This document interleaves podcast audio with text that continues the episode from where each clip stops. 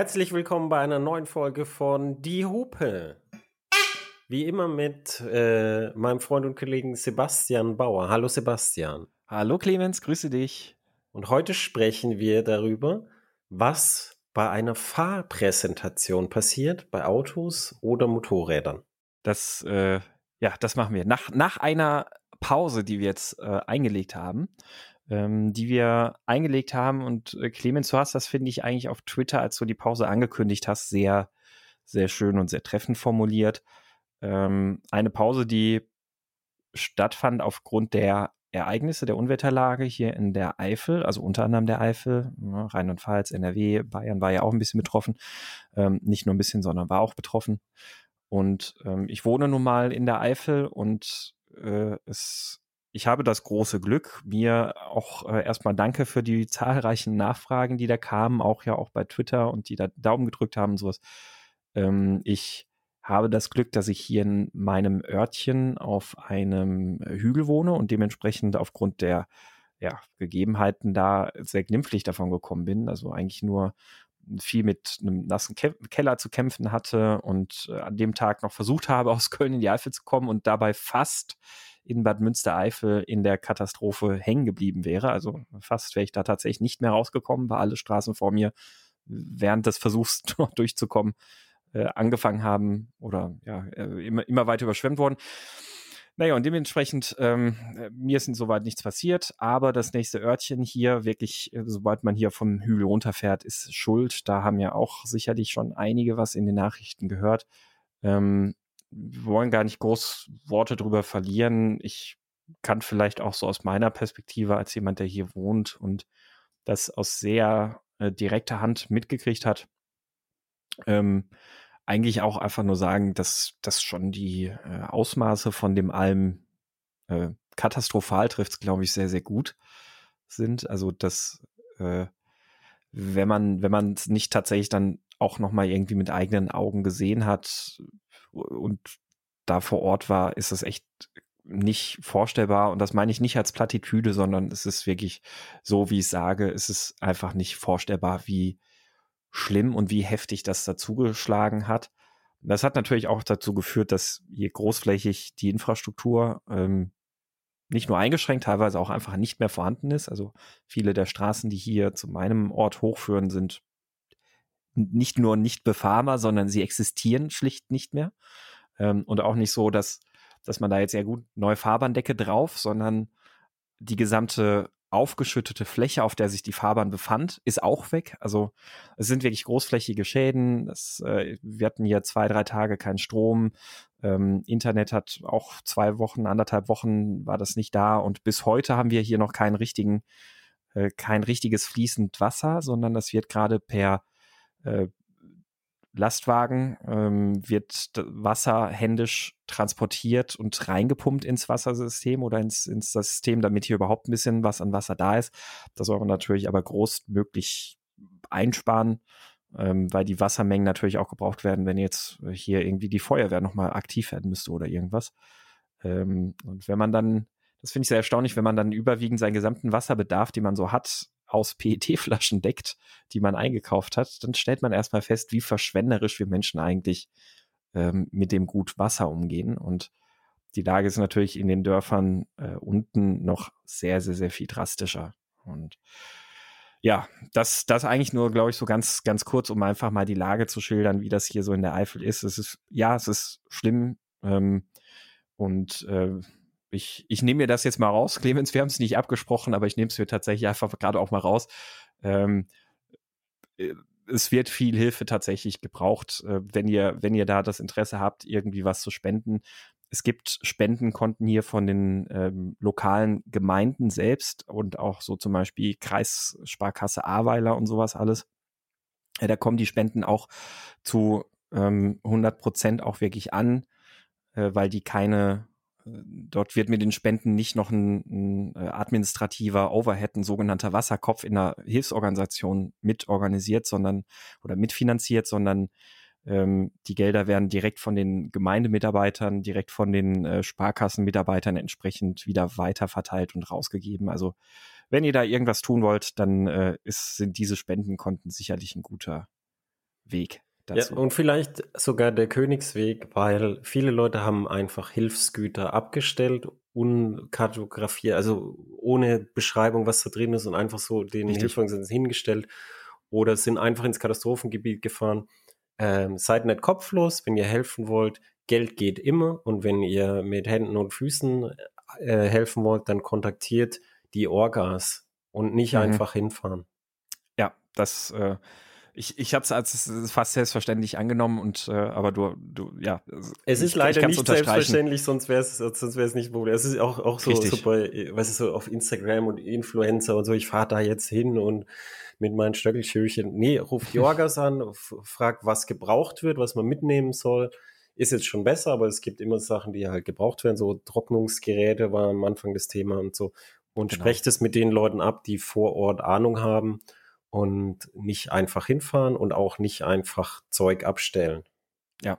Und auch, also vielleicht dann gerade insbesondere noch so an die Motorradfahrende Fraktion, ähm, tut euch, also nicht, nicht nur wegen dem Thema Katastrophentourismus, sondern tut euch selbst den Gefallen, meidet die gesamte Nordeifel. Also wenn ihr auf die Karte guckt, guckt mal, wo Down ungefähr liegt und ähm, dann geht ihr von Down bis nach Euskirchen hoch im Norden und den gesamten Bereich meidet den einfach. Also es ist, klingt, klingt blöd und es hat nichts mit dem Katastrophentourismus zu tun, der natürlich ja auch eher jetzt nur, nur schaden würde, sondern es sind wirklich, es ist wirklich so großflächig, so dermaßen viele Straßen hier kaputt, dass ihr, wenn ihr nicht ortskundig seid, fahrt ihr nur stundenlang im Kreis, ohne irgendwie wieder rauszufinden. Das, ich übertreibe damit nicht.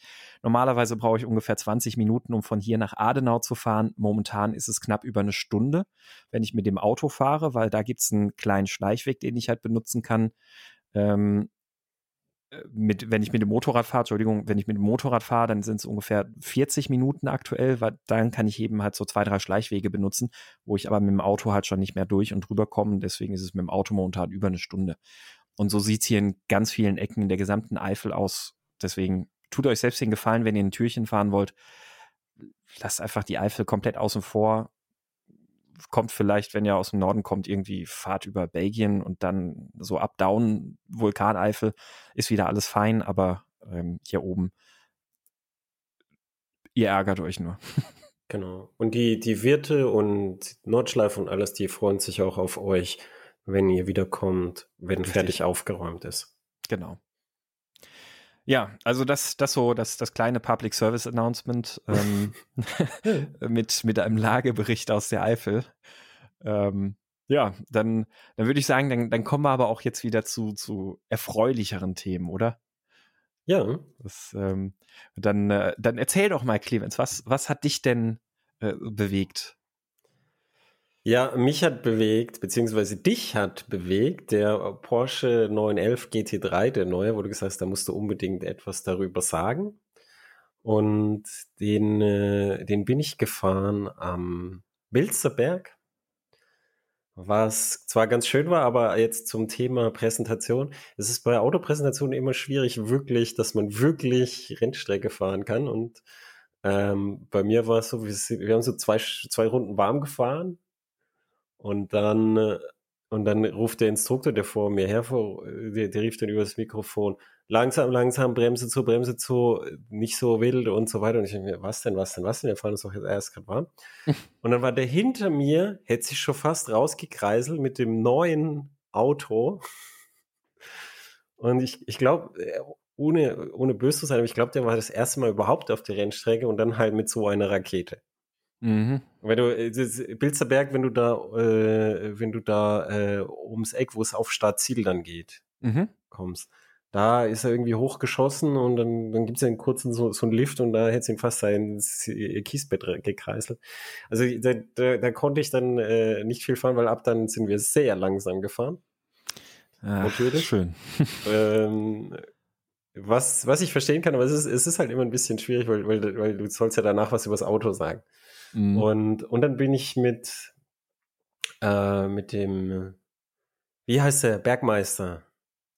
Äh, Jörg Bergmeister? Jörg Bergmeister, Jörg Bergmeister ne? genau. Porsches äh, Testfahrer und einer der erfolgreichsten Porsche Cup-Fahrer, also im Sinne von 911 ähm, äh, Renneinsätzen.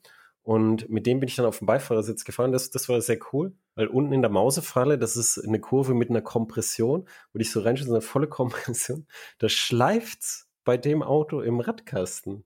Das, die, haben, die haben das so extrem ausgelegt, dass in der vollen Kompression das, äh, und, und mit dem komplett verformten Rad dann auch, äh, dass es dann im Radkasten schleifen kann. Und das ist, das, das ist so erfreulich because Race Car. Weißt du, bei einem Rennwagen würde man das in Kauf nehmen. Und das sind ein paar Sachen an diesem Auto, die, die erfreulich nahe am, am Rennwagen sind. Zum Beispiel auch, es gibt keine so entkoppelte äh, Motoraufhängung, sondern der Motor ist so teiltragend und versteifend hinten einfach reingeschraubt. Mhm. Und als einziges Zugeständnis für, für, dass es in der Kabine nicht so laut ist, es sind so, weiß nicht, wie dick das ist, so vier Millimeter Plastikbuchsen da in der Verschraubung. Und die, die dämpfen so die höchsten Vibrationen, die höchsten und unangenehmsten, dass sie nicht über Körperschall in die Kabine kommen. Und das war's. Und dann ist das wirklich so voll versteift, teiltragend da hinten drin. Und dann ist es in der Kabine halt weißt du, man muss ja auch dazu sagen, die haben ja beim 911 und so, mit, vor allem mit dem Turbomotor, haben sie ja dann so, so Löcher da hinten in die Firewall, dass du den Motor gescheit hörst. Das braucht man dann nicht. Den, den hört man dann sehr gut über den Körperschall. Aber es ist auch so, so, so hatte ich gesagt, ja, haben wir allein, weiß ich nicht, wie viel Kilo die, die, die Motoraufhängung, also die, die, die ist natürlich sackschwer. Die, die, was wir da allein gespart haben, Gewicht an der Motoraufhängung, zack, da so reingeschraubt. Und das ist, äh, und das sind viele Sachen in dem Auto, die, die einfach sehr rennsportnah sind und das finde ich sehr cool. Ja, das, das Coole ist ja also tatsächlich auch mit dem Motor quasi einfach da reingespackst ist, äh, die, also die, der, der Wegfall der dynamischen Motorlager. Also mein Cayman zum Beispiel hat ja mit dem, mit dem Sport Chrono Paket diese dynamischen Motorlager. Ähm, ist aber wohl auch ein Verschleißteil, was ganz gerne mal kaputt geht, weil im Grunde genommen funktionieren die einfach wie so ein adaptiv gesteuerter Stoßdämpfer. Ja. Und äh, ist halt ein Verschleißteil. Ja, und die Plastikbuchsen sind Lebenszeitbauteile. Ja, siehst du? nee, also ähm, ja, finde ich, finde ich echt äh, cool. Und ich glaube, von innen klingt der auch echt gut. Von außen muss ich gestehen, hat irgendwie dieser, ja, der ist immer noch laut, aber mh, hm, äh, ich, ich finde, die haben, die haben nicht mehr ganz so dieses sägend kreischende Motorgeräusch. Ähm, ja, und manche werden sich darüber freuen ja, also, aber sie, also sie klingen, also sie sind ja immer noch laut, also so ist es jetzt nicht, ne? also wir haben, wir haben ja oft über das Thema Lautstärke und sowas alles und äh, sie sind ja immer noch laut, also da kann man, ja, wir wissen, unser Herz mag es auf der Rennstrecke, auf der anderen Seite auf der Straße sprechen wir auch beide drüber, muss eigentlich nicht sein. Äh, nein, aber ich finde, der Motorklang hat sich halt einfach ein bisschen stark gewandelt, seit es diesen ähm, auch den 4 Liter Sauger auch im äh, Cayman und im Boxster gibt. Du, das, die Antwort das, ist ganz einfach Turboaufladung. Der Turbo, der Abgasturbolader ist halt ein sehr effizienter Schalldämpfer. Nee, nee, auch, auch bei, ich meine bei den Saugern auch, ne? Also auch bei den Saugern wie beim, beim GT3. Also es klingt einfach anders. Das ist irgendwie so ein, so ein dumpfer Klang, auch nicht nur wegen dem OPF, sondern ähm, ich weiß nicht, ob das was mit der, der, der, der Krümmerführung, der Rohrführung da irgendwie zu tun hat. Äh, oder dass der Motorblock an sich ursprünglich ja auch mal eben als der Turboblock für die Carrera-Modelle und sowas entwickelt wurde. Äh, keine Ahnung. Es, ähm, es klingt halt irgendwie nicht mehr so, so schön hell und hoch. Das, aber gut, das Meckern auf hohem Niveau. Ich, äh, innen, und das ist ja die Hauptsache, wenn du drin, drin sitzt und fährst, so das, was ich auf Videos gesehen habe, klingt ja immer noch famos. also von daher. Aber du hast gerade gesagt, ich hätte was über das Auto zu sagen und ich weiß gerade nicht was. Muss Nein, ich du, so, du, hast, ah. du hast gewollt, äh, du hast gewollt, dass Ach, dieses ja. Auto vor. Ja, genau, ja für mich, richtig. Für mich ist das ja schon ewig her. Das war irgendwann im Frühjahr. Ja, das stimmt. Ja, das war im April, da bin ich im, im Schnee mit der M1000RR durch, durch, durch ja, Schneefall das, gefahren. Das könnte dieses Jahr auch An, Juni gewesen sein. Äh, so. Nee, das war im April. ja, ja, und, ich weiß.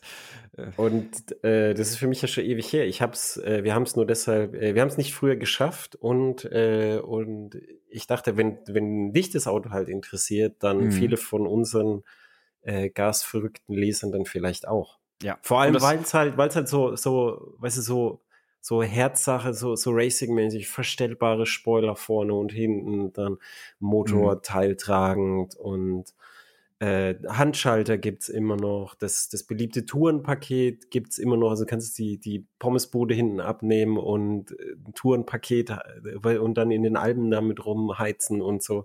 Also da wurde schon ganz viel auf die Kundschaft gehört und viel mhm. richtig gemacht. Und es passt ja auch sehr gut zu unserem Thema, was passiert auf einer Farbpräsentation, weil da kannst du, glaube ich, oder ja. da, da können wir nachher das anekdotisch noch ein bisschen weiter ausbreiten, was du gerade auch schon so angerissen hast, kurz. Ähm, und es passt gut zu dem Auto, das ich auch gefahren bin, würde ich sagen. Ähm, ich, äh, ich, ich mache einfach mal gerade weiter. Ich, ich habe jetzt ja, quasi selbst den Ball aufgegriffen. Was hat dich denn bewegt? Entschuldigung. Ach, danke. ähm, ich bin nämlich gefahren den BMW M3 Competition. Ähm, ich äh, und nur ganz kurz, tatsächlich nur, nur eine Mini-Momentaufnahme, eine Runde Nordschleife, mehr nicht, das war's, ähm, weil der liebe Björn Habeger mit dem in der Eifel war und ähm, der hat mich gefragt, ob wir dann nicht zusammen Ründchen, nicht mit dem Cayman, eher mit dem BMW drehen wollen. Ähm, und äh, das, das haben wir gemacht. Und ich glaube, genau das war mein Problem, dass ich erst meinen Cayman gefahren bin und dann in den M3 umgestiegen bin. Hm. Du willst jetzt aber nicht sagen, dass der Porsche besser ist. ähm, na, objektiv sicherlich nicht. Also objektiv, wenn man die Fahrleistung und alles betrachtet, sicherlich nicht. Ähm, Außerdem kommt es ja darauf an, was, was, man, was man als besser empfindet. Genau, richtig. Also da geht es dann eher, glaube ich, um die subjektiven Reize. Und da spricht der Porsche, finde ich, einfach deutlich mehr Reize an. Und ich meine das jetzt gar nicht so im Sinne von äh, meckern, alles äh, neumodischer Schnickschnack und sonst was alles. Also ich bin ja ein Freund von moderner Technik und wie sich die Technik auch bei solchen Autos weiterentwickelt. Äh, das Problem, was mir aber so im unmittelbaren Vergleich irgendwie aus, aus dem Cayman kommt, im, im 3 aufgefallen ist, ist, dass alles sehr synthetisch ist. Und ähm, also du, du steigst ein und dann hast du irgendwie an der Lenkung merkst du irgendwie nix. Ähm, dann an der Bremse, ich habe mich total gewundert, die ersten, ersten Kilometer gefahren, die ersten Kurven angebremst, also die Bremse packt wie Sau, also ohne, ohne Schmarrn, also die, die zimmert rein, da glaubst du, dass alles zu spät ist. Äh, äh, du, du, du kannst irgendwie kaum dosieren, du, du hast irgendwie kein Gefühl. Und dann habe ich im Nachhinein, habe ich dann raus, habe ich dann ein bisschen rumgelesen, habe gedacht, okay, jetzt so die Eindrücke, die du hast, äh, mach dich mal ein bisschen schlau. Was haben denn so andere Kollegen, von denen du weißt, dass sie auch ein bisschen Auto fahren können? So was, was erzählen die denn über das Auto? Und dann habe ich dabei erst gesehen, dass der, ähm, dass die ja ein ähm, per Aktuator bediente Bremsanlage haben. Also da, da baut dein Fuß nicht mehr den, den äh, Bremsdruck auf, sondern ein Aktuator. Und du hast eigentlich letztlich nur noch ein äh, digitales Bremspedal, einen Controller da drin, letztlich, der, der einfach sagt, wie viel Bremsdruck soll es denn sein. Und das ist tatsächlich ein bisschen strange, weil ich habe damit jetzt erst festgestellt, wie viel das ausmacht, die Bremse auch im Fuß zu spüren. Also sind die Beläge, also die, dieses Anlegen der Beläge und wie viel dir dein Bremsfuß auch darüber vermittelt, wie es der Bremsanlage gerade geht. So, ja, wie, ja, das stimmt. Also, das, das ist echt krass. Das ist mir vorher nie so bewusst gewesen. Klar, man bremst halt, aber ja, du hast da ja, fehlt halt jetzt einfach so ein Sensorik. Wie du hast halt BMWs Bremskraftverstärker bei den Motorrädern nie ausprobiert. Da war genau das nämlich auch das Problem. Ah, ja, okay, ja. Und äh, also das, das war erstmal ein bisschen seltsam. Die Vorderachse, also äh, muss man sagen, auch da mechanischer Grip an der Vorderachse ist brutal, ganz, ganz arg. Ich bin bisher höchstens 458 Speciale Ferrari. Das ist bisher so mein, mein Benchmark an Vorderachse. Und da muss man sagen, ist der M3 ganz, ganz nah dran. Ähm, die, der mechanische Grip und wie sie einlenkt, ist unfassbar aber du fühlst davon wiederum im Lenkrad dann auch wieder irgendwie nichts. Ähm, so, das, das ist irgendwie so, dass das Auto macht ganz viel, das Auto ist super schnell, aber du bist irgendwie so ein bisschen synthetisch entkoppelt von dem Ganzen und dir ähm, die, diese erste Runde, die ich gefahren bin ähm, und die einzige Runde, die ich damit gefahren bin, ist es mir total schwer gefallen, mich auf das Auto zu kalibrieren, weil mir so viele sensorische Reize fehlen, die ich normalerweise irgendwie verarbeite, wenn ich, ja, ich wenn ich auf der Nordschleife schnell fahre. Ich, ich glaube halt auch, weißt du, wenn du jetzt, wenn du jetzt sagen, du willst jetzt Clubsport oder so machen wollen, dann, dann ist ja auch, dann dann hast du über den Aktuator, dann hast du nicht deine, deine Sensorwerte, deine Fußsensorwerte, über wie es der Bremse geht zum Beispiel. Mhm. Wenn, jetzt, wenn du jetzt dir vorstellst, du fährst jetzt, was weiß ich, Langstreckenrennen oder so, dann, dann ist, sind es ja sehr wichtige Daten, die, die mhm. ein erfahrener Fahrer sagt, so jetzt äh, stopp und sagt, du musst mal auf die Bremse gucken und so. Ja. Also und es kann halt, also nicht nur es kann sein, sondern ich bin mir sehr sicher, wenn ich jetzt mit dem Auto noch zwei, drei Runden fahren würde, dann, dann, dann hättest du dich halt drauf eingeschossen und dann hast du einfach ein Gefühl dafür und dann kannst du den ähm, adäquat bewegen. Und der ist, der ist sackschnell, also da gibt es überhaupt keine Zweifel, dass das hohe Gewicht von äh, fast zwei Tonnen irgendwie, das merkst du dem nicht an. Ähm, der, ist, der ist wirklich sackschnell. Ähm, und auch jetzt die, diese erste einfach mal schnell drauf losfahren Runde waren irgendwie, weiß ich nicht, acht, acht Minuten, zehn, irgendwie 15 irgendwo in dem Bereich. Für man, man sitzt jetzt erst in meinem Auto, ist das jetzt auch nicht so, so schlecht, aber das Auto hätte locker das Potenzial, ganz, ganz, ganz, ganz viel schneller zu sein. Aber du musst dich echt erst drauf, drauf kalibrieren. Erstens, weil er so sackschnell ist, das muss man auch sagen. Also der, der Motor hat einen Druck, das ist nicht mehr feierlich.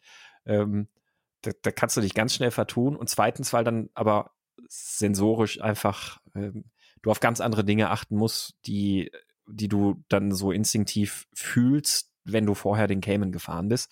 Also im Cayman, die, die du da einfach vermittelt kriegst und fühlst und dann gehst du in den BMW rein und fühlst dich erstmal so ein bisschen ähm, taub und ähm, isoliert. Und dann fehlen dir diese Reize. Ich glaube, also ich, ich, ich, würde, ich, würde, ich, würde, ich würde wirklich auch sagen, das ist äh, das ist mehr als so Gewöhnung, weil es gibt auch einen Grund, warum sich im Motorradrennsport die Hossek-Gabel, also Doppellängslenker vorne als Vorderradführung, mhm. nie durchgesetzt hat und die in vielerlei Hinsicht problematische Telegabel, erstens war sie gut genug, aber zweitens, dadurch, dass sie so viel mehr Feedback in die Hände gibt, so die Hände sind ja voller Nerven für, für den Menschen, dadurch, dadurch, dieses Feedback fehlt auch komplett. Also Motorräder mit, mit so Hossek Vorderradführung, die fahre ich zum Beispiel viel mehr aus den Füßen. Also aus, aus ich, ich, verwende viel mehr meine Füße als Sensorik und dann ist es mehr so, so Surfbrettmäßig, so, dass du das so mhm. komplett versuchst zu fühlen, das Fahrzeug.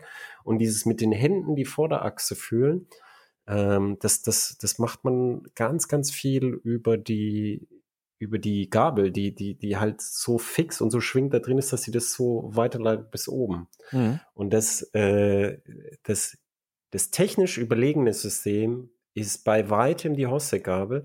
Die konnte aber im Rennsport keinen Stich machen. Mhm. Also sie wurde ab und zu immer wieder eingesetzt, aber die, die, das war nicht erfolgreich, weil sonst hätte sie sich durchgesetzt. Und das ist, äh, das, das, das wird häufig vergessen, wenn man ein technisch überlegenes System baut, dass der Fahrer oder die Fahrerin, dass die mit das wichtigste Bauteil ja ist und dass da halt Infos ankommen müssen.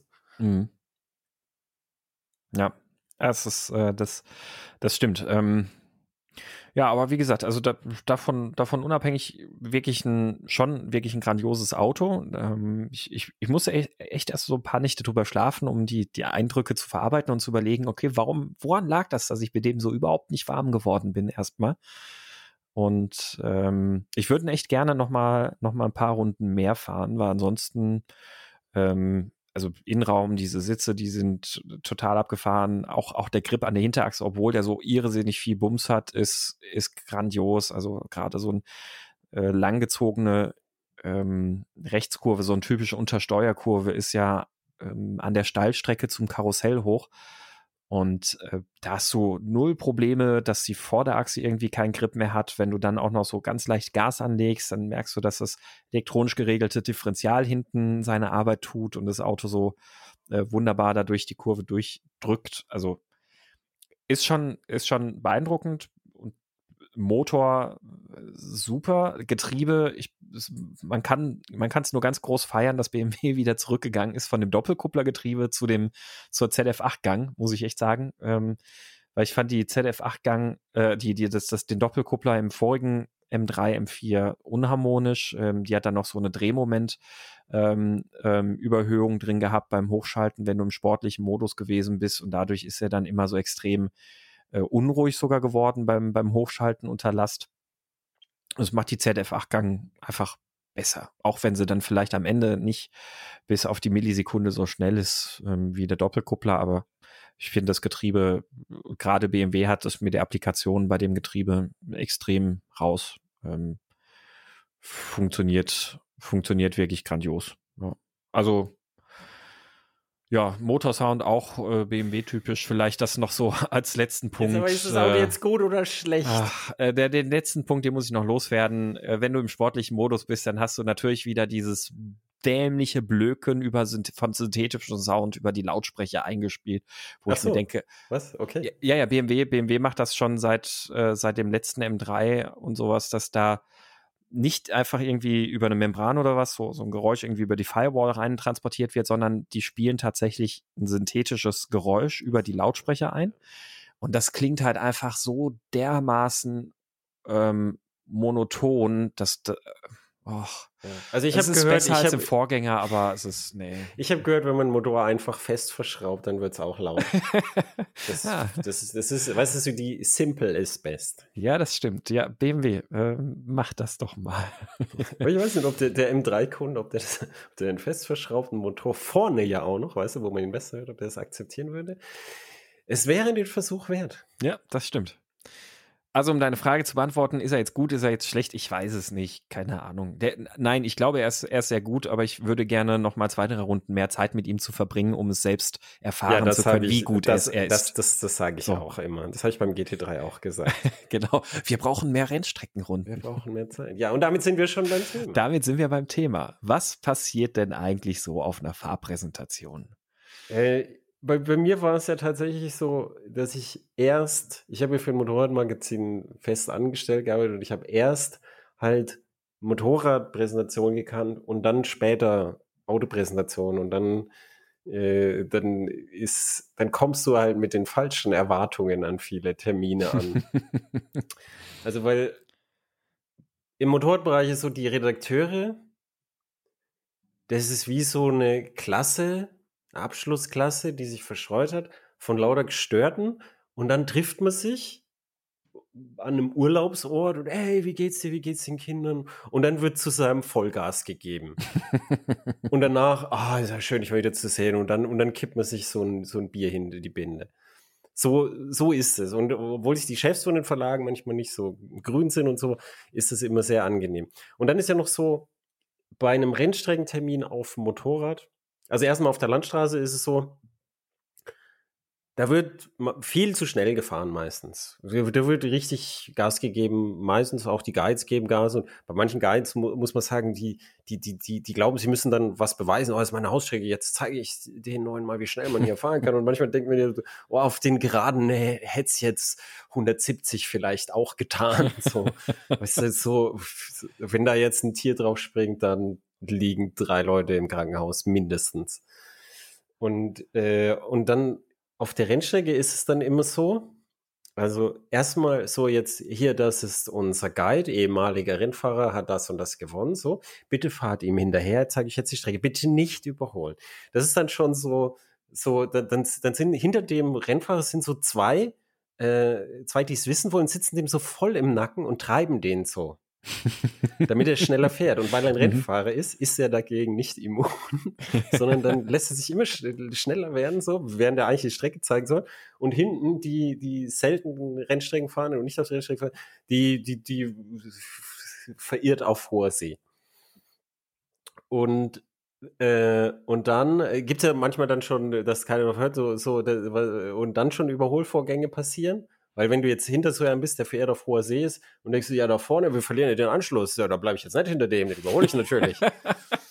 und, ähm, und dann sollst du eigentlich in die Boxengasse kommen und dann wirst du einzeln rausgeschickt mit Abstand, dass jeder einzelne Bilder haben kann von sich auf dem Motor. Das ist ja auch anders als im Auto. Du siehst dich ja sehr gut. Mhm. Und deshalb braucht jeder eigene Bilder. Und dann sagt er, ja, haltet Abstand zueinander. Und du weißt genau, was dann passiert. Dann denkst du dir, der ist in der Kurve ein bisschen langsamer als ich. Den kriege ich. den kriege ich. Und dann, und dann, dann, dann über zehn Runden lang saugst du dich an den ran, hast völlig vergessen, dass du jetzt bei jedem Fotopunkt ihr immer beide drauf seid. Und dann, ich krieg ihn, ich krieg ihn, ich krieg ihn, und dann ist der Turn oben. Ich sage, scheiße, aber das nächste Mal kriege ich ihn und wenn es das Letzte ist, was ich tue. so, und das ist jedes Mal, wird uns das gesagt und jedes Mal ist so, eigentlich, ja, ja, ja. Und ich, ich habe ich hab es mir jetzt so manchmal, äh, weißt du, damit ich mich selber dran erinnere, und du kannst nicht auf der Strecke, du, du kriegst nicht sortiert, sondern was ich dann mache, um, um mich selber zu sortieren, so, so, nee, ich, ich fahre dann eine Boxengassen-Durchfahrt und fahre dann wieder raus, wo ich denke, jetzt habe ich so, ein, so einen ruhigen Stretch, wo ich da reinfahren kann, mhm. damit ich so Bilder für mich allein habe und dann, dann, dann häufig habe ich auch noch was einzustellen am Motor, das mache ich auch immer in der Boxengasse und nicht unterwegs weil mir da schon zu viele auf die Fresse gefallen sind, als dass ich das auch noch probieren muss, ob man da auf die Fresse fällt. und, äh, und dann fahre ich wieder raus. Aber es ist, weißt du, die, das, das, das, das Ganze, jeder, der Motorrad fährt oder jeder, der Sportwagen fährt, weiß genau, von was ich rede und wie, wie man da ist und in welcher Stimmung und die, die, die Freude und die, die Übermotivation und das Flow-Gefühl, das einen dann so mitreißt und so. Und äh, das ist halt geil. Und dass ich meinen ersten Auto-Rennstreck war mit Honda Civic Type A. Ein schnelles Kompaktauto. Mhm. Und da mhm. waren wir am Hungaroring, ganz schwierig mit 19 Kurven und so. Und da war es so, nicht ein Instruktor fährt vor die Handbremse aus, sondern der Instruktor sitzt neben dir im Auto. Oh. Und sagt dir so. Und dann bin ich losgefahren und dann Ende statt Ziel, Bremse, eingelenkt und dann bin ich mit dem halben Rad so ein bisschen an die Curbs gekommen. Und er so, nee. Und ich so, was, nee? Ja, das machen wir nicht. Ich so, was machen wir nicht? Sprich mit mir. Ja, wir fahren nicht über die Curbs. Wir müssen die Autos schon. Und was? Wie? Wo? Auf der Rennstrecke die Autos schon? Hast du gerade gesehen, wie ich auf die Bremse steigen musste? Irgendwie? Was ist daran schonend? Ich verstehe dich nicht. Ja, also ich durfte nicht über die Curbs. Ja. Und dann bin ich halt, weißt du, die Hungaroring ist breit genug. So, wenn, wenn der, der Gastgeber sagt, fahr bitte nicht über die Curbs, dann fährst du halt nicht über die Curbs. Aber, na, weißt du, 19 Kurven, du wirst auch einzeln rausgeschickt. Und nach der ersten Runde ähm, sind wir auf Stadtziel gekommen und haben schon jemanden überrundet. und der fuhr ungelogen so ich, 90 oder auf Startziel. Das Auto fährt ja, wie, wie schnell fährt es? Mindestens 250. Ja, 260, glaube ich, 260, 270, so, sowas. Also so und, und auf Startziel Hungaroring, da, da kriegst du einen großen Teil davon kriegst du schon drauf für die mhm. Bremszone. Und, und ich, ich habe keine Ahnung, was der da gemacht hat. Und das, das kann ja auch sein, oh, ich bin jetzt erstmal Rennstrecke und so, kann, kann ja alles sein. Aber es hat mich sehr gewundert, weil, ähm, weil ja, auf der Geraden musst du ja nichts machen. Du musst ja nur mhm. Gas geben. Mhm. Das, ist ja nicht mehr schwierig. Ich habe noch nie gesehen, auch, auch, weißt du, auf der Rennstrecke, habe ich gesagt, wo, wo im Motorrad von verloren auf hoher See. Aber ah ja, hier ist die Zielgerade, Vollgas. Äh, wo muss ich eigentlich bremsen? Oh, lieber ein bisschen früher. So will ich mich hier nicht ein äh, Dings. Und das, äh, das und und dann später habe ich festgestellt, das war noch ein vergleichsweise guter Termin, weil du ja frei fahren durftest und einzeln fahren durftest und nicht im ja, Gänsemarsch. Richtig und im Gänsemarsch eingebremst und so. Und da, da habe ich dann ganz viel gelernt, dass es im Auto ja äh,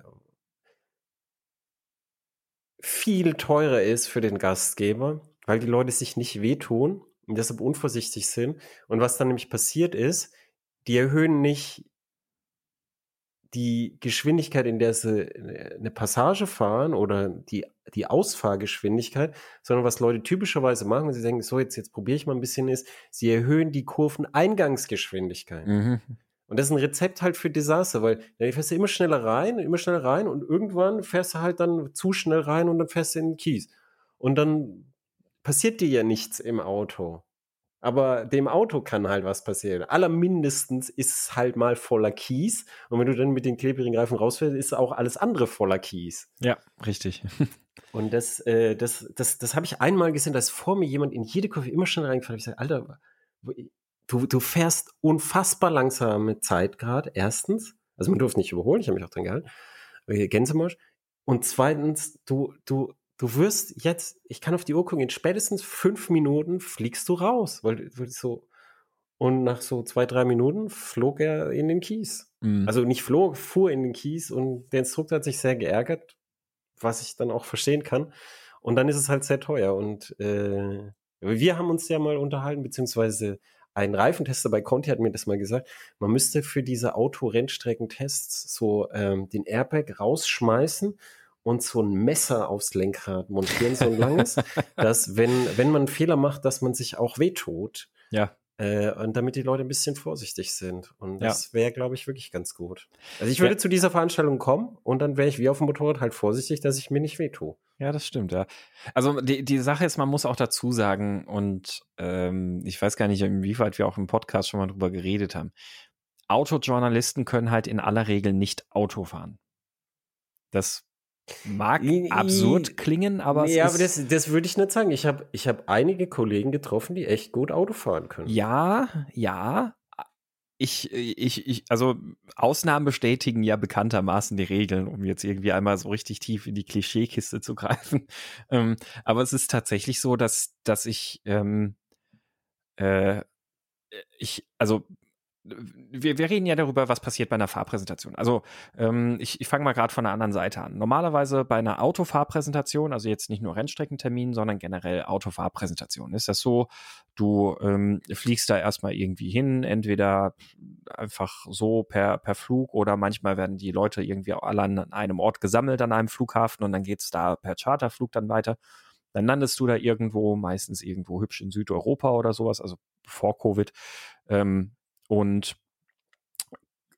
am Flughafen ist quasi betreutes Reisen. Du steigst aus dem Flugzeug aus. Meistens sitzen ja im Flugzeug dann auch schon so ein paar von den äh, Pappenheimern und du gehst dann äh, aus, aus in, kommst im Terminal an, im Ankunftsbereich und dann stehen da immer schon irgendwelche Hostessen und halten dann die Schildchen hoch ähm, betreutes Reisen. Dann entweder geht es dann von dort aus per Shuttlebus irgendwo an einen anderen Ort oder direkt draußen auf einem separat freigemachten Gelände.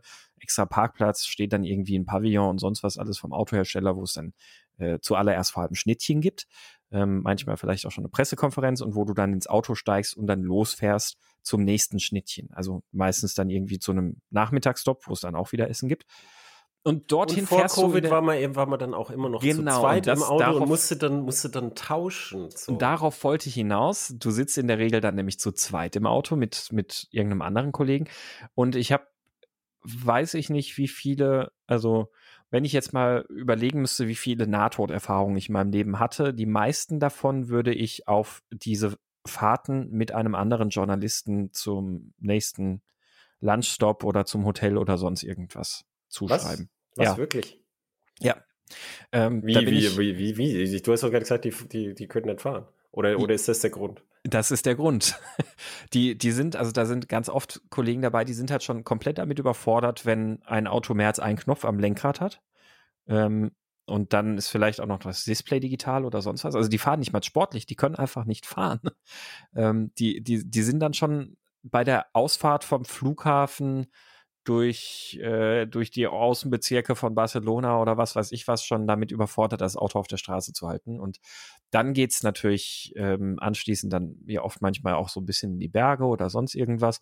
Dann ist irgendwie alles noch okay, dann fahren die einfach nur scheiße Aber fährst und langsam. Du nicht zuerst? Es kommt drauf an. Ich, ich versuche mir das immer, ich versuche mir das immer rauszusuchen, abhängig davon, wie die Route aussieht. Manchmal ist das nämlich auch so, dass die ersten, äh, die, die erste Hälfte, die du dann fahren kannst, dass das dann irgendwie nur, nur so, so Landstraßen, ja, beziehungsweise so, so ein bisschen irgendwie vom Flughafen halt weg aus. aus das stimmt. Ich suche mir auch immer den schöneren aus. Teil aus. Bisher hat es auch genau. immer geklappt. Hat bei mir auch oft geklappt. So, und dann kommt aber der, die Krux. Wenn ich dann zum Beispiel in den Bergen unterwegs bin und dann da ein bisschen sportlicher fahre, ja, mein Beifahrer kann mir dann in dem Moment auch leid tun, ähm, dann ist das so, dass sie anschließend versuchen, noch sportlicher zu fahren. So, dann, dann, man muss ja zeigen, was man kann. Ähm, und da habe ich auch schon ganz, ganz schlimme Erfahrungen dann dabei machen müssen. Also es ist, ähm, es gibt viele Autotermine oder es gab auch für, für mich lange eine Zeit, das ist aber auch schon wieder ein paar Jahre her, da war das so, wie du es so vorhin beschrieben hast, also ein bisschen Klassentreffen auch. Also, ne, dann sitzt man halt mit den Kollegen zusammen. dann ist immer einer dabei, mit dem man sich gut versteht, wo man weiß, oh ja, da passt das mit dem Autofahren auch. Und dann hockt man sich ja zusammen in ein Auto und dann hat man ein bisschen Spaß. Dann funktioniert das. Äh, gibt aber auch ganz viele Termine. Ja, da sitzt du dann im Zweifelsfall mit jemandem von der Tageszeitung dabei, der ähm, gerade versucht, seine Rente aufzubessern. Und ähm, ja, der ist dann irgendwie nicht mehr so ganz gut unterwegs. Ähm, Also das, das sind dann ziemlich schreckliche Erfahrungen. Was die Rennstrecke betrifft, da ich auch schon oft so die Erfahrung gemacht. Äh, ich bin ein paar Mal bei Mercedes zum Beispiel bei so Lifestyle-Terminen dabei gewesen. Das, das war auch sehr, sehr lustig. Die Gruppen für Fahrveranstaltungen muss man vielleicht auch dazu sagen, wenn wir so ein Bild machen wollen, wie läuft so eine Fahrveranstaltung ab.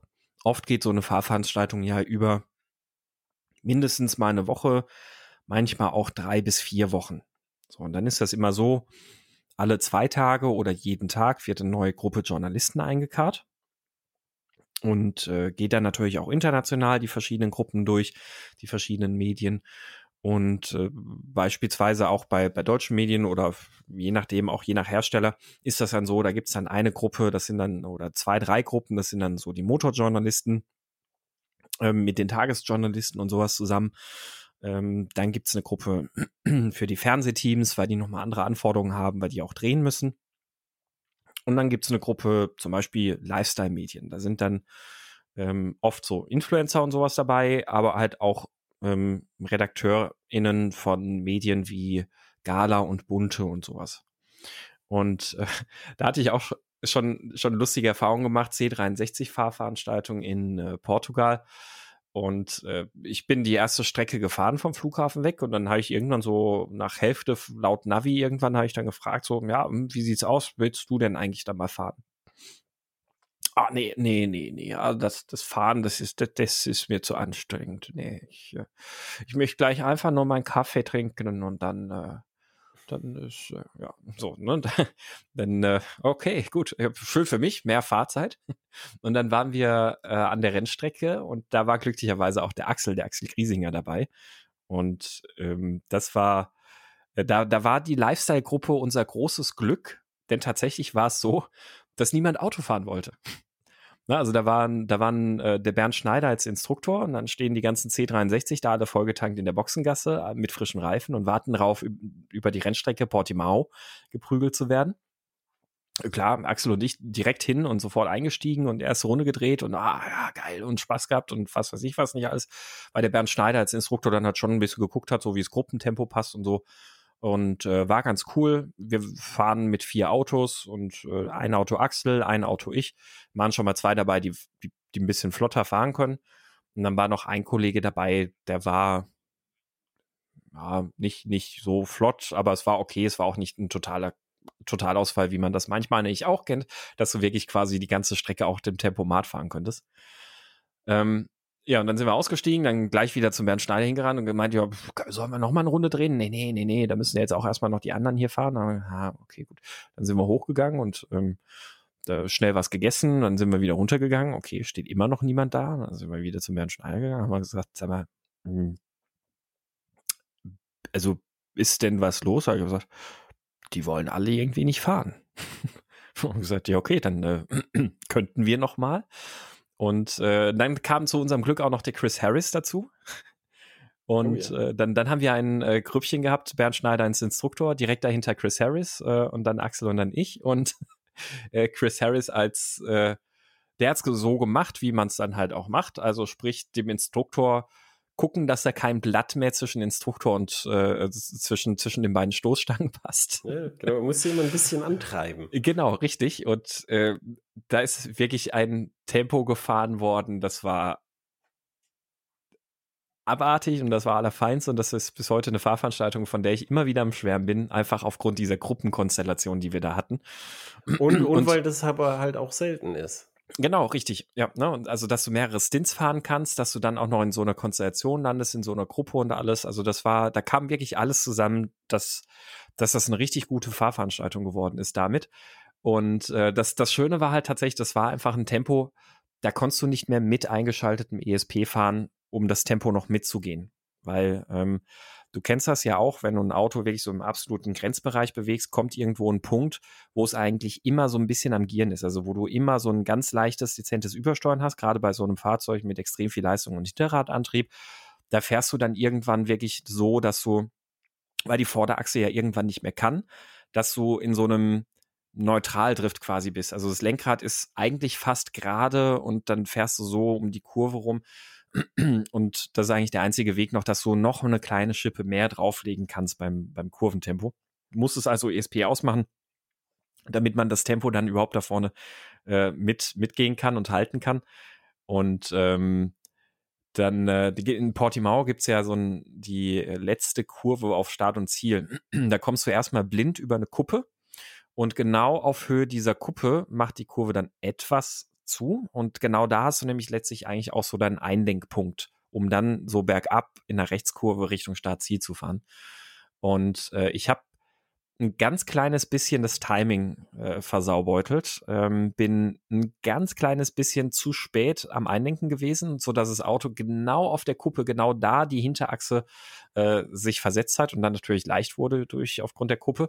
Dann ist das Auto einmal so richtig quer gegangen und du fährst da die Stelle fährst du mit dem C63 so knapp mit 200. Und dann ist der C63 halt einmal ganz, ganz, ganz wild ausgekeilt. Ich habe äh, gegengelenkt und habe so zwei, ein, zwei Gegenpendler da gebraucht, bis ich den dann wieder gefangen habe. Und dann war ich immer noch so bei 140 äh, und mich dann direkt wieder versucht, an die Gruppe ranzuhängen. Und also natürlich äh, ganz schnell Anschluss verloren dann weiß ich noch, wie anschließend, ähm, weil wir zwischendrin auch mal, es wir sind drei, drei Stints an dem Tag gefahren und einen Turn, da sind wir auch mal so ein bisschen quer gefahren. Also da hat der Bernd Schneider auch nichts gesagt. Das, das war auch sehr selten, dass du wirklich mal so ein bisschen driften und quer fahren kannst. Ja, und dann äh, bei dem Turn, wo ich dann so äh, da, da weggegangen bin erstmal und das Auto zum Glück noch fahren konnte, kam der Bernd Schneider dann anschließend in der Boxengasse so an und meinte dann so, also geil gefahren, aber so hier, also die letzte Kurve, das, das wäre jetzt keine Kurve, wo ich irgendwie probieren würde zu driften. ich ich meine, ja, Bernd, ich auch nicht. Das war keine Absicht. Ach so, ach so. Ja, dann aber schön gefangen. Cool.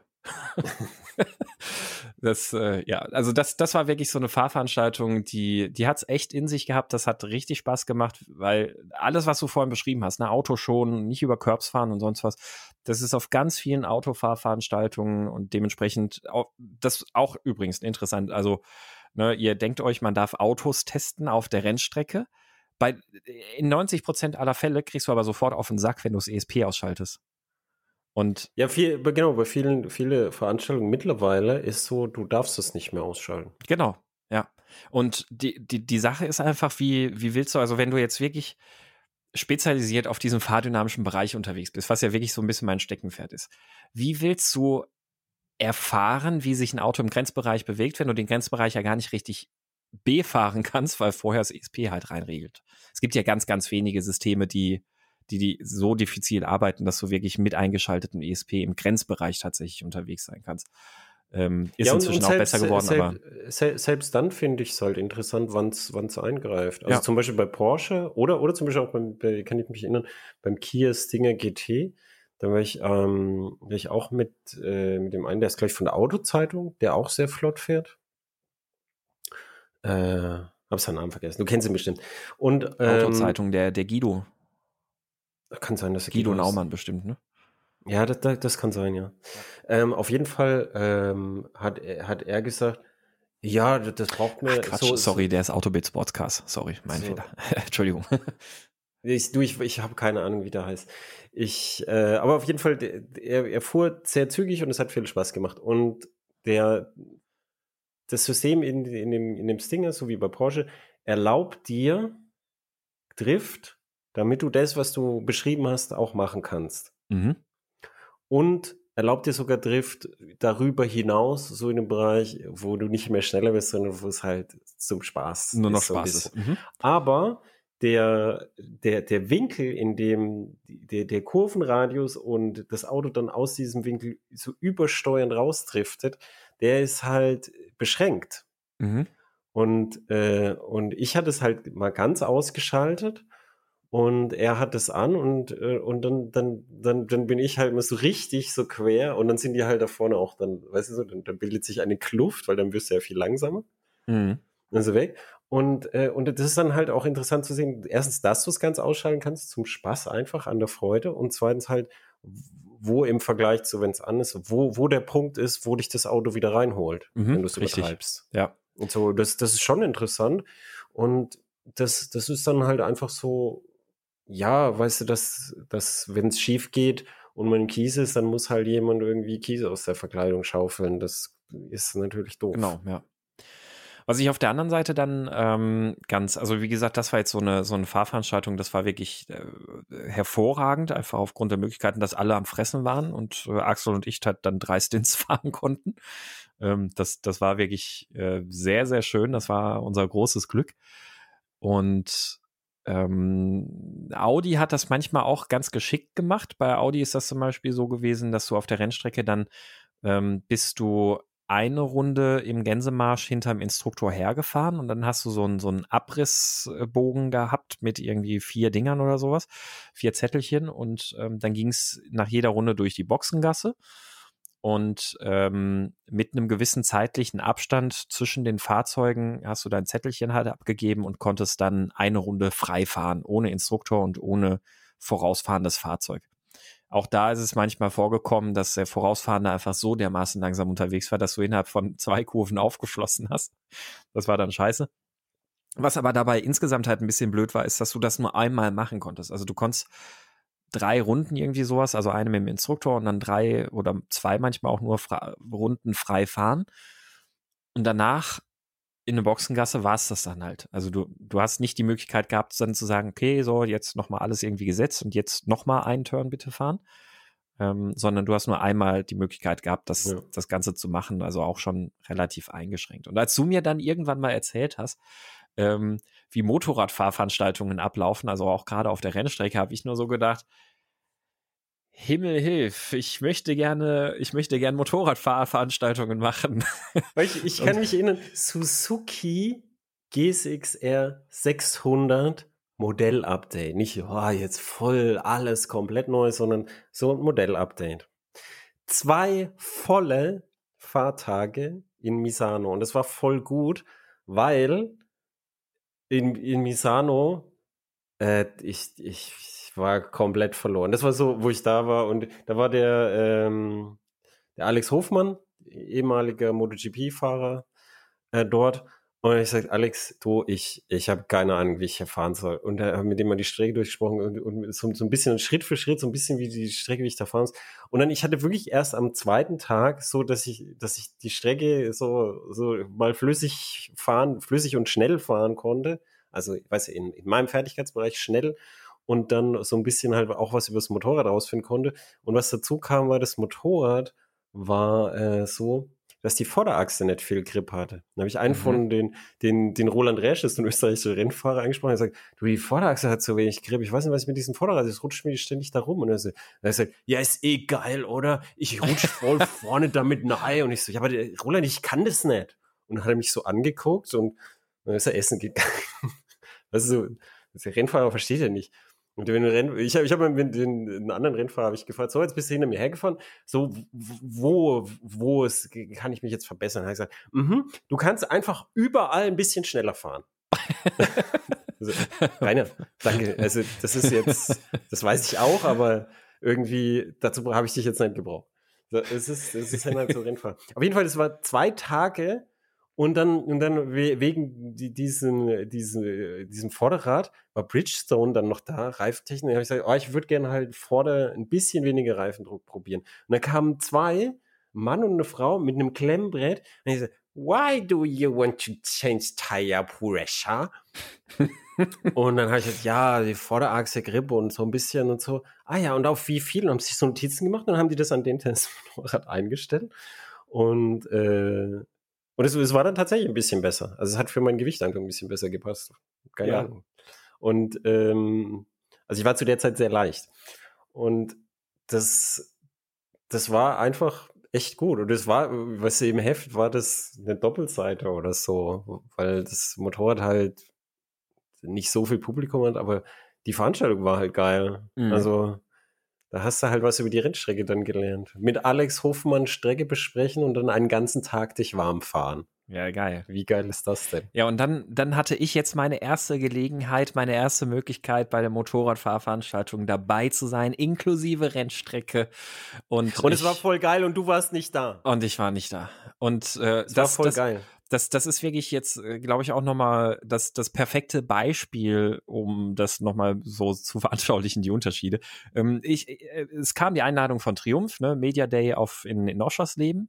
Ähm, du hast das auch gekriegt und ich habe es auch gekriegt und ich dachte mir, ja geil, Motorrad, Rennstrecke und der Clemens ist auch noch da und ach, wie geil und Triumph und ach, super, endlich, endlich, ähm, endlich mal voll auskosten, schön.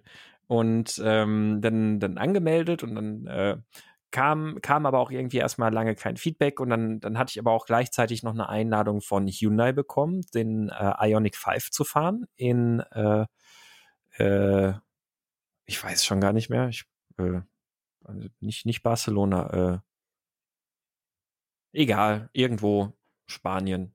Ähm, und ähm, dann habe ich gedacht, ja, okay, aber der, der Ionic 5 ist natürlich ein Modell, das, das läuft halt jetzt auch in äh, medial halt sehr gut. Und der, äh, ich hatte über den einen Artikel geschrieben, über das Solardach und sowas, der lief halt auch mega, super viel Traffic gebracht und sowas. Also dann dann, ja, okay, ja, wäre eigentlich schon gut. Und naja, jetzt irgendwie lange Lockdown und sowas, ganz ehrlich, mal so ein paar Schnittchen im, im Süden Spaniens, ah, warum nicht?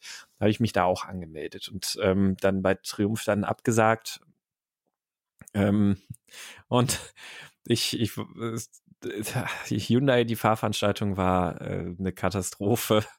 Ähm, wir, wir, ich, ich konnte nicht mal meine Schnittchen genießen, weil wir während dem Mittagessen vom Tisch gezerrt wurden, um uns eine anderthalbstündige Pressekonferenz anzugucken, ähm, die sehr überschaubaren Informationsgehalt hatte und dann, äh, ich glaube, während der Pressekonferenz war, also auf dem Weg zur Pressekonferenz konnte man dann auch schon nicht die Route über die Berge und sowas fahren, weil die Zeit dann alles das zu knapp war und dann konntest du quasi, ich bin quasi nur ein paar Kilometer Autobahn gefahren. Und die Pressekonferenz ging dann auch so lang, dass dann nach der Pressekonferenz auch kein richtiges Fahren mehr möglich war, sondern auch nur noch, ja, man fährt jetzt einmal quasi schnell über die, die Autobahn hin und dann einmal zurück. Ähm, die Routen, die es also theoretisch gab, konnten wir gar nicht nutzen. Ähm, äh, war also alles, alles blöd und während der Pressekonferenz, weiß ich noch, ähm, war das, da habe ich dir, Clemens, ja dann eine, eine, Nachricht geschrieben und so gefragt, äh, bitte erzähl mir, dass äh, das Triumph voll Kacke ist. Ich, ich habe, es gab tatsächlich was Interessantes bei Triumph, nämlich es war es war mit Gänsemarsch fahren, das hat mich sehr gewundert, Oh, okay. weil, Mhm. weil das ist, glaube ich, das erste Mal überhaupt. Und zwar, weil da waren so ganz, ganz verschiedene äh, Es waren nicht so die Menschen Routiniers da. dabei wahrscheinlich, ne? Genau. Und die Heterogenität der Fahrgeschwindigkeiten war enorm groß. Und wahrscheinlich hat Triumph das deshalb gemacht, weil auf normalen Triumph-Terminen ist es genauso, hier ist das Motorrad, da ist die Strecke, gib Gas. Und, und Mhm. es ist sogar so, der, der, äh, der Pressesprecher von Triumph oder so. Ich habe ich hab mir für Fotos dann, für die Landstraßenfotos, hab ich mir so eine Weltraum-Jeans, also so abriebfeste Motorrad-Jeans angezogen, eine Lederjacke, weil die Rennstreckenfotos habe ich mit Kombi gemacht und dann für sie, und er hat gesagt, wie, was, du ziehst dich jetzt um? So, ja, ja, für die Landstraßenfotos halt. Ich so, aber es wird nicht rumgeschwuchtelt, das ist klar, gell? So, so ja, okay, Uli, es ist recht. Äh, So, ich ich habe meine Hupe gerade nicht griffbereit. Äh, Ja, warte, ich, ich, ich, ich hupe. Hupe bitte einmal für mich, danke Es schön. ist ein Originalzitat, deshalb darf man es. ja. Ähm, ja, es ist, wie gesagt, ich, ich bin sehr neidisch. Und als ich dir diese Nachricht geschrieben habe, von wegen, äh, bitte erzähl mir, dass auch das Leben gerade voll Kacke ist. Und dann hast du ja geantwortet, nö, ist cool, wieso? Dein Namensschild lag hier sogar noch am Eingang. Und da habe ich gedacht, Ja, ja, ah, scheiße. Habe ich kurz gedacht, ob du doch noch kannst. Und ich habe ich hab mir nämlich dann ausgesucht, ich habe mich mit dem äh, äh, Thilo Kozig, das ist so ein lieber Kollege, der ist, äh, der ist schon so, so in den 50ern, aber noch sehr fit und fährt äh, auch sehr schnell Motorrad, ist früher ganz viel Rennen gefahren. Und als Instruktor haben wir uns dann den Tim Röthig rausgesucht, famous vor, ach, ich fahre jetzt mal eine Runde Nordschleife mit dieser neuen Kamera. Kann sich jeder mal angucken, wie der da mit der ZX, äh, ZX10R über die Nordschleife heizt. Das ist der Tim, der auch früher Rennen gefahren. Und jetzt sind wir so äh, ein paar Altherrenrunden äh, da in Oschersleben gefahren und es war wunderschön. Ach, schön. Ach, Das hätte dir gut gefallen. ja, ich glaube auch, äh, ja. Also es wäre auch die möchte- deutlich besser investierte Zeit gewesen. Ja. Ja, das glaube ich auch. Ich möchte aber noch was anderes äh, sagen, nämlich was, was der große Unterschied, glaube ich, bei zwischen Auto- und Motorradpräsentation ist noch einer, nämlich bei Autopräsentation geht es ganz viel darum, wie wichtig jemand ist. Ja. Also in welcher Gruppe bin ich, mit welchen anderen Leuten und, äh, und dann, dann, es muss auch immer Business Class geflogen werden und es, es ist lustig, weil äh, bei manchen Terminen, wenn dann nicht Business Class gebucht ist, dann, dann, dann gucken sich die Leute immer so betreten an und wollen in, in die Lounge gehen, dürfen ja nicht und so, äh, äh, so, so sprechen wir es an und dann verteilen sich alle und normalerweise sitzen halt dann immer alle in der Lounge und saufen kostenlos Whisky. Und das, das, und das kannte ich vorher nicht. Weißt du, dass es dann um, um so eine soziale Metaebene geht, wer ist wie wichtig und, und auf welcher Präsentation ist man da. Und dann, dann geht es auch gar nicht ums Fahren, mhm. und, sondern dann geht es ums Essen. Mhm. Und die Leute, die dann die Präsentation machen, die wissen es ja. Und dann, dann, dann machen die, oh, dann fährt man in die Innenstadt von Barcelona abends, um zu essen. Und dann, more, und dann ein schönes Hotel, wo die Bar schön ist. Und dann denke ich mir, warum können wir nicht einfach das Rennstreckenhotel nehmen, wenn wir an der Rennstrecke sind? Jetzt müssen wir zweimal durch den Scheißverkehr. Ja, das ist, ich habe so ein nettes Hotel und wir haben so ein nettes Restaurant. Ja, das ist sehr nett von dir, aber das Fahren.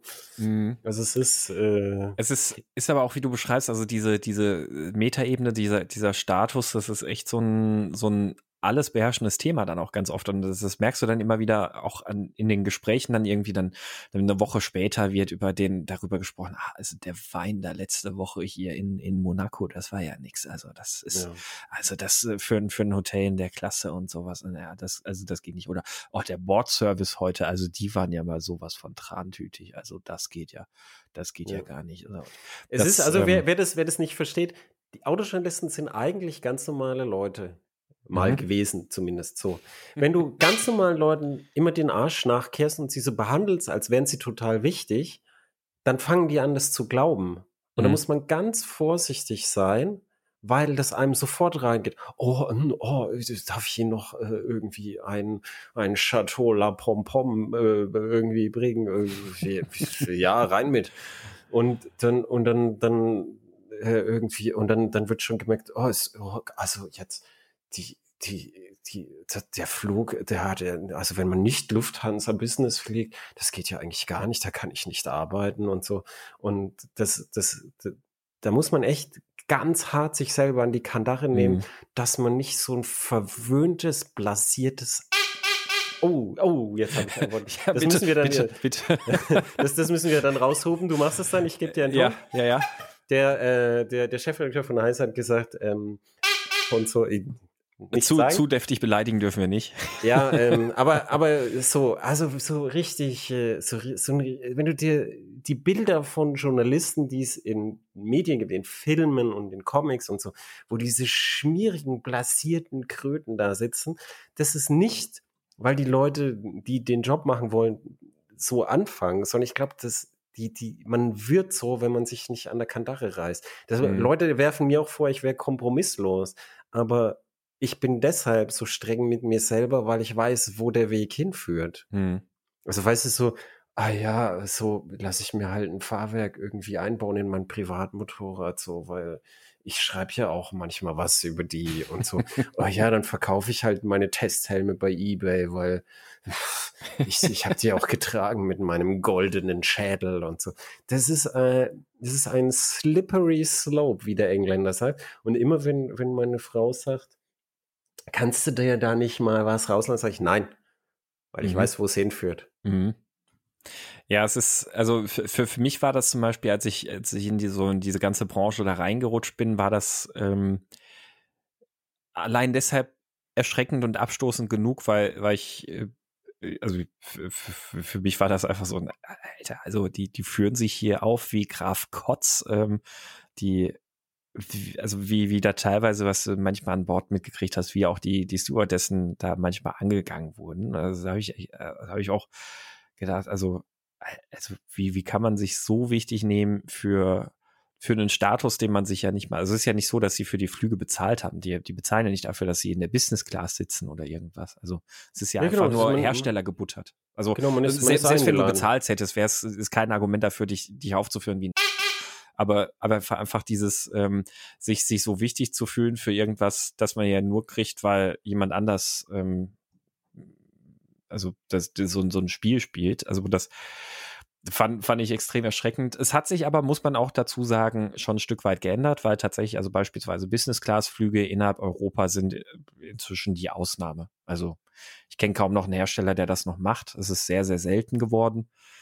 Ähm, oder zumindest erst regelmäßig macht. Manchmal, ja, je nachdem, kommt schon mal vor, aber es ist wirklich die absolute Ausnahme geworden. Vor fünf Jahren war es aber wirklich noch so, dass wenn der Flug nicht Business Class war, dann war das das alles beherrschende Thema den ganzen Abend, die ganze Fahrveranstaltung über. Ähm, und dann haben auch alle so eine Fresse gezogen, weil sie sich dann gedacht haben, ja, toll, jetzt äh, 300 Meilen, äh, was soll denn der Scheiß? Ja, ja. Aber die wurden ja, die, wurden, die Leute wurden ja dazu erzogen. Also ja. nicht, nicht absichtlich, aber die, das System zieht solche Menschen an. Und, und du siehst dann auch sehr gut, die, die, die Kollegen, die, die das besser im Griff haben und die das schlechter im Griff haben. Und wenn da neue Leute reinkommen, ist mal, mal mehr und mal weniger klappt's gut. Und man muss es ja auch erstmal als Problem wahrnehmen, damit man sich da am Riemen reißen kann. Mhm. Äh, ich habe, ich mache ja auch manchmal Agenturarbeit. Weil Agenturarbeit ist manchmal auch, dass dann solche Events geplant werden. Und meine Stimme ist immer die Fahrzeit, Fahrzeit, Fahrzeit, Fahrzeuge, Experten und so. Und das, das, es muss meine Stimme geben, finde ich. Aber wie du an der Realität siehst, mhm. ist, äh, gibt es andere Stimmen und es, es, es gibt diesen Wunsch da draußen auch. Ich finde nur, weißt du, wenn du auf der Agenturseite bist, dann machst du ein bisschen auf der Herstellerseite so. Wir wollen ein Produkt rausmachen. Also für die, die es nicht wissen, ich arbeite, Agenturseite heißt, ich arbeite als Texter generell, das heißt, ich arbeite manchmal als Werbetexter. Und dann kommt halt eine Firma und dann macht man Werbeprojekte, so Plakate und Anzeigen und ähm, Booklets und solche Sachen. Und ähm, dann und, und dann manchmal manchmal kommen wir dazu, oh jetzt irgendwie jetzt wird's, wird's halt präsentiert. Und dann dann dann dann ist halt so, dass äh, aus aus der Sicht des Herstellers würde ich halt sagen, die, das, das Produkt muss im Mittelpunkt stehen und nicht, wie wichtig jemand ist. Das ist sowieso nicht gesund für die Leute. Dieses, dieses, ich bin so wichtig, ist ein emergentes Phänomen, ein ungesundes emergentes Phänomen, das aus einer Konstellation entsteht, die man auch anders anlegen könnte. Dass es zumindest ein bisschen mhm. gemildert mhm. wäre. Und viele Sachen, die da sind, sind ja Absicht und die lässt man auch drin, nämlich jeder Zuhörer kann sich das mal vorstellen. Ich lade dich ein. Ich fliege dich Business Class. Ich gebe dir was Leckeres zu essen, zu trinken. Es ist ein toller Tag. Du fährst ein perfekt vorbereitetes Auto. Alle Leute sind da. Alle sind gut gelaunt. Äh, und nette Kollegen von dir sind da. Und abends trinken wir noch schönen Wein und essen in einem schönen Restaurant was super Leckeres, was du gern isst. So. Und dann kommst du nach Hause und dann schreibst du über dieses Produkt, über mein Produkt. Und viele Leute denken, sie müssen da irgendwie kontrollieren, was die Leute schreiben, aber das muss man gar nicht, weil das gesamte Erlebnis ist so positiv, dass da fast nur Positives rauskommt. Ich kann mich erinnern an der Fahrpräsentation von der BMW F800S. Das war ein komplett neues Modell für BMW, wo sie äh, mal wieder ein, eine Idee hatten von ihr Unique Selling Points. Wir haben schon mal drüber gesprochen. Das war nämlich das Motorrad mit der äh, Bremsscheibe für die Getriebeeingangswelle. Ach, ja, ja. Und es war die Fahrveranstaltung in Südafrika, kann das sein? Genau, war das, das war in Südafrika. Mitten im Winter fahren die Leute bei 23 Grad in Südafrika rund um Kapstadt Motorrad. Wer das nicht kennt, das ist ein Traum, da unten Motorrad zu fahren. Das ist wunderschön, also ist wirklich, landschaftlich einfach. Südafrika ist ein wunderschönes Land und Südafrika ist, ist, ist sogar ein Land, das riecht sogar gut. Also so wie Australien auch, es hat einen ganz eigenen, sehr starken Geruch aus, äh, aus, aus dem Bodenleben. Der, der, also einen ganz eigenen, sehr, äh, es, es riecht sogar gut irgendwie das Land. Es ist total schön und dann riecht es auch noch gut. Und äh, so, also alles stimmt. Und niemand hat gemerkt, dass das Getriebe klackert wie so ein Würfeleimer. Und das haben die Leute erst dann gemerkt, als sie zu Hause im Stadtverkehr das getestet haben. Natürlich gab es da nicht so viel Stadtverkehr, aber du, du, man ist schon auch durch Städte gekommen dort. Und äh, und dann hat BMW gesagt, ja, da müssen wir aber auch dazu, in Südafrika hat es keiner von euch gesagt. Und du denkst dir, ja, wundert dich jetzt oder was? In Südafrika waren sie alle damit beschäftigt, endlich wieder Motorrad zu fahren, Sonne Ja, zu genießen, die traumhafte Yeah. Landschaft anzugucken, Pinguine zu Yeah. kuscheln. Wa- Klar. Was ist, was ist das für ein Motorrad? Ach, egal. Äh, Oh, geil. Oh, die Kurve ist so, oh, da hinten ist Ja. das Meer. Yeah. Getriebe. Ja, da war ein Getriebe. Es, war, es, hat, ja, es hatte auch ein Getriebe, glaube ich Ja. auch. Ja, ja, ja. Ja, es ist, also muss, muss man wirklich sagen, also es gibt manchmal halt auch tatsächlich Fahrveranstaltungen, also ähm, da bist, da bist du einfach gerade so in dem, ah, das ist alles so schön hier und sonnig und sonst was und dann fällt dir irgendwann so eine halbe Stunde vorm Hotel fällt dir ein, ah, also ja genau, jetzt irgendwie noch beim, beim Auto, also was, was gibt's was, was dir gerade irgendwie besonders auffällt? Und dann, also ma- manchmal funktioniert das tatsächlich, da bist du einfach so eingelullt und so im Flow und dann, ähm, Nee, das, es Oh, geht nicht ge- drum. Nein, nein, das, das, das ist nicht das Argument, das ich mache. Es geht nicht darum, jemanden einzulullen, sondern es geht um das menschliche Erinnerungssystem. Wenn du dich das stimmt, Du ja. sitzt okay. jetzt zu Mhm. Hause und du musst über das Auto schreiben. Dann rufst du die Erinnerung ab. Deine Erinnerung ist aber, äh, ist aber ein, ein, ein emotionaler Komplex. Und da ist alles drin. Mhm. Alles, alles Wasser. Und, und wenn, wenn, ich, wenn ich das Umfeld toll mache, dann kommt es immer mit rein. Und, äh, und das ist, das ist halt mit ein Grund, warum, warum du niemandem sagen musst, bitte, bitte sei lieb zu mir oder so. Das musst du niemandem sagen. Erstens mal haben die Leute Angst, dass sie nicht mehr eingeladen werden. Und zweitens mal, weißt du, wenn du, es ist ja schon so, wenn ich dir was schenk, ich würde dir jetzt, oh, hier, weißt du, du bist so wichtig und deine Meinung ist mir so wichtig. Hier hast du ein Auto und hier hast du noch, was weiß ich, eine, Kreditkarte, dass du dir einen Burger kaufen kannst und dann fliegen wir dich noch und, und hier, probier mal und dann sag mir, was du, weil ich will wissen, was Mhm. du denkst und so. Dann ist man so gebauchpinselt und natürlich sagt man dem nicht, weißt du was, das ist eine Riesenscheiße, was du da gebaut hast. Mhm. Das macht man einfach nicht. Der, der Mensch ist nicht so programmiert. Ja. Es gibt jetzt jetzt wir, wir müssen wir müssen ein ein äh, ein anderes Wort für das zensierte Wort finden. Was ist ein sag mir ein Synonym. Ähm, Siehst du? Siehst du? Ich glaube, der Volk hat einfach Unrecht. Man braucht dieses Wort. Ja, vielleicht. Ja.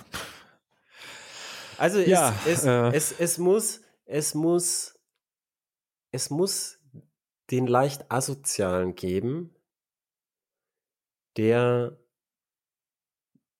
die sozialen Konventionen, der weniger von diesen sozialen Konventionen eingefasst ist. Und das bin typischerweise ich. Ich bin auch immer der auf Meetings sagt, wenn, wenn der, der auf Meetings sagt, das ist doch Bullshit. Es, Mhm. es muss diese eine Person, die, die, die, die muss es geben als korrektives äh, Element, die, die sich dann zumindest ansatzweise heraus, ich, ich, ich will gar nicht sagen, dass ich mich da komplett rausnehmen kann, aber so ansatzweise ähm, sich, sich, sich selber ein bisschen, ein bisschen hinterfragen kann. Die, die, Mhm. die muss es geben. Und das, das ist aber sehr schwierig. Das ist auch für mich schwierig, natürlich.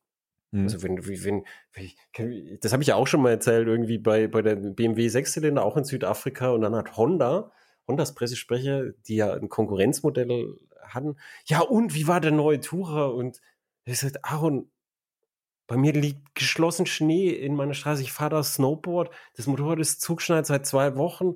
Und jetzt fahre ich bei 23 Grad Motorrad. Was denkst du denn? Das war voll geil. Das ist mir auch scheißegal, welches Motorrad es ist.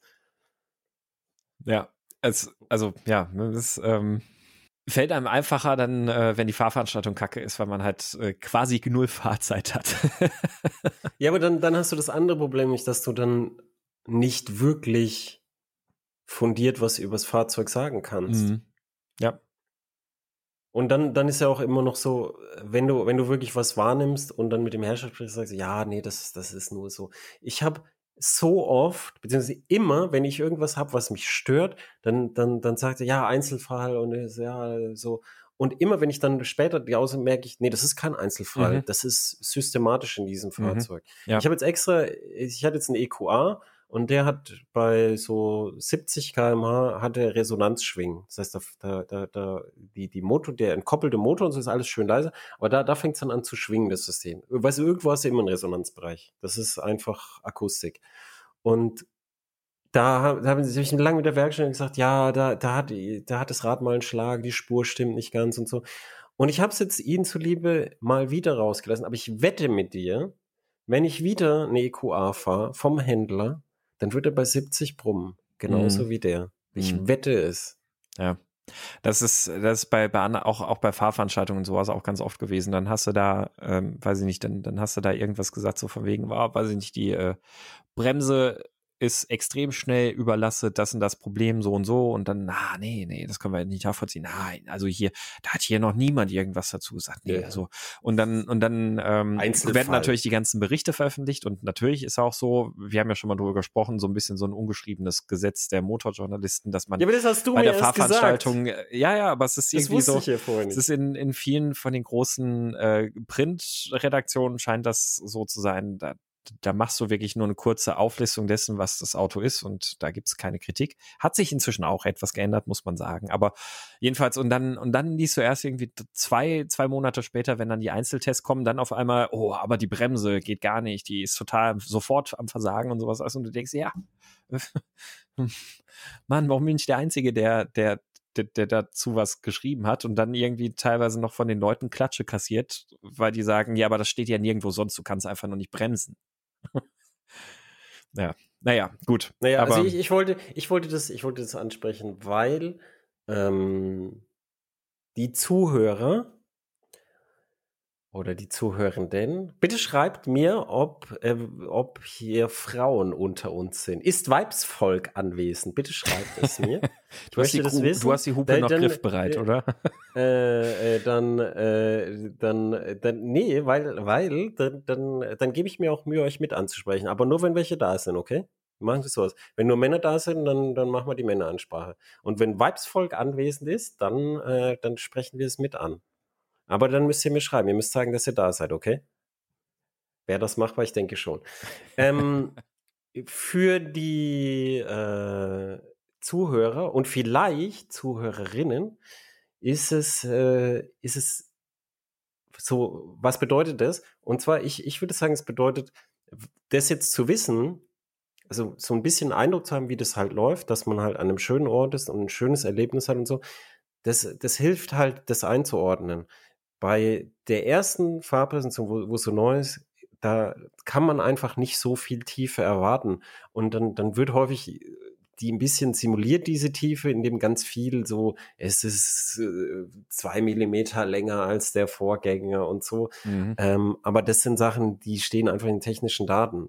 Das, äh, die, die Fahrzeit und die, die, die Recherchezeit und die, die Erfahrung, die man damit sammeln kann, ist natürlich eng begrenzt an so einem Termin. Und da kommt keiner drum rum. Und dann ist das Ganze noch in, ein- in ein sehr angenehmes, positives, emotionales Licht getaucht. Da kommt auch keiner komplett drum rum. Und deshalb ist für, für alle, die sich für Autos interessieren dann, oder für die Fahrzeuge, auch für Motorräder interessieren, ist dann diese, diese ersten Tests, die sind, also ich, ich, ich okay, ich, ich gehe so weit und sag, da steht eigentlich nichts drin, was du dir nicht schon denken kannst. Es gibt Ja. auch tatsächlich äh, äh, die, die Disziplin, wenn es so mit Deadlines im Print, das ist jetzt, also es gibt ja jetzt weniger Deadlines in Print und so, aber äh, wenn du ein Printheft hast und Deadline und so, du musst dieses Auto unbedingt drin haben. Dann gibt es manchmal, und da könnt ihr mal drauf achten, ob ihr solche Artikel dann spottet, es gibt manchmal, dass man das simuliert. Man denkt sich, wie wird das neue Auto sein, guckt sich die technischen Daten an und so, guckt sich so ein bisschen das an und aus seiner Erfahrung raus simuliert man oder extrapoliert man, wie das neue Fahrzeug sein könnte und nimmt dann so weichere Wörter. Und es merkt kein Schwanz, ich sag's euch. und keine Vagina auch nicht. Also übrigens, ähm, um, um das jetzt noch äh, schnell, schnell klarzustellen, äh, zumindest laut Spotify haben wir ungefähr 7% weibliche Hörerinnen. Oh. Ne? Ja, aber vielleicht haben die einfach falsch geklickt. Ja, wahrscheinlich. Das kann ja sein. Ja, wer weiß. Ja, Vielleicht sind die, sind die so, fünf Pixel verklickt und dann ist man auf dem anderen äh, Dings da. Das kann schon passieren. ja, es ist, äh, wer weiß, ja. Ja, aber ich würde sagen, dann ähm, machen wir mal, machen wir mal den, den Sack zu für Ja. heute, ne? Ähm, ich äh, hoffe, ihr habt ein, ein bisschen einen Einblick darüber kriegen können, was denn so die Unterschiede zwischen Auto- und Motorradfahrveranstaltungen sind und ähm, ob das so eure Vorstellung trifft, wenn, oder, oder vielleicht habt ihr euch vorgestellt, sowas läuft komplett anders ab. Dann, dann lasst uns das wissen. Schreibt das äh, in die Kommentare im, äh, im Blog oder bei Heise auch ins Forum oder auch bei ähm, äh, gerne über unseren WhatsApp-Anrufbeantworter. Die Nummer findet ihr auch in den Shownotes. Da könnt ihr euch, äh, könnt ihr uns Kommentare hinterlassen. Und ihr könnt uns natürlich aber auch schon äh, Fragen vorab äh, hinterlassen zu unseren kommenden Folgen. Wobei das war jetzt eine blöde Überleitung, denn unsere nächste Folge wird kein spezielles Thema behandeln, ähm, sondern dass wir dann unsere angekündigte Jubiläumsfolge, wir haben das jetzt verschoben auf die 30. Folge. Und äh, wir werden ein bisschen mehr aus dem privaten Nähtäschchen mal plaudern. Ich glaube, das können wir schon mal vorab sagen, ne? Ja, das wird so die Max Gold-Folge. Themen interessieren uns nicht. genau. Ja, Nein, wir haben, wir haben Themen, aber die, die, der Arbeitstitel ist alles außer Autos und Motorräder. Richtig. Da kann man, da kann man dann ein bisschen Eindruck gewinnen, wer sind diese Menschen? Äh, und äh, die äh, so außerhalb des, des Fahrzeugbereichs. Äh, da, da ist keine Legitimation dabei, warum wir über Fahrzeuge sprechen, weil wir sprechen ja nicht über Fahrzeuge, aber äh, wir, wir, wir stellen uns da als äh, facettenreiche Menschen äh, in der Hoffnung, uns bei euch einzukratzen. Genau. Ja, und damit macht's gut. Wir hören uns in der nächsten Folge hoffentlich und Tschüss. Tschüss, bis dann.